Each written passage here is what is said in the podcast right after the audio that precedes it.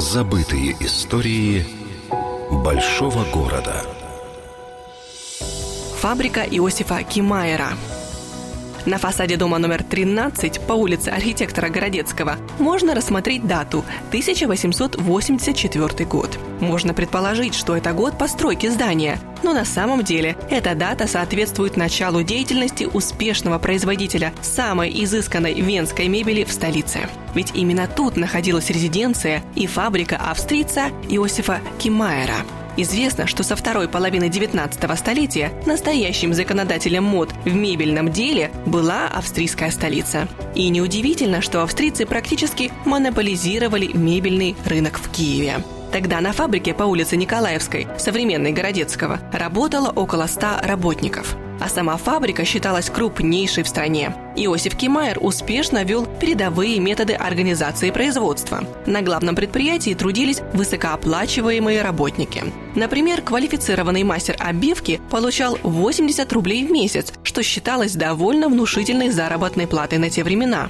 Тут они выполняли самые сложные работы и собирали изделия. Их сразу же поставляли на продажу в фирменный магазин, который находился ближе к Крещатику, на этой же улице. А вот простые части поступали сюда из мастерских с окрестностей города.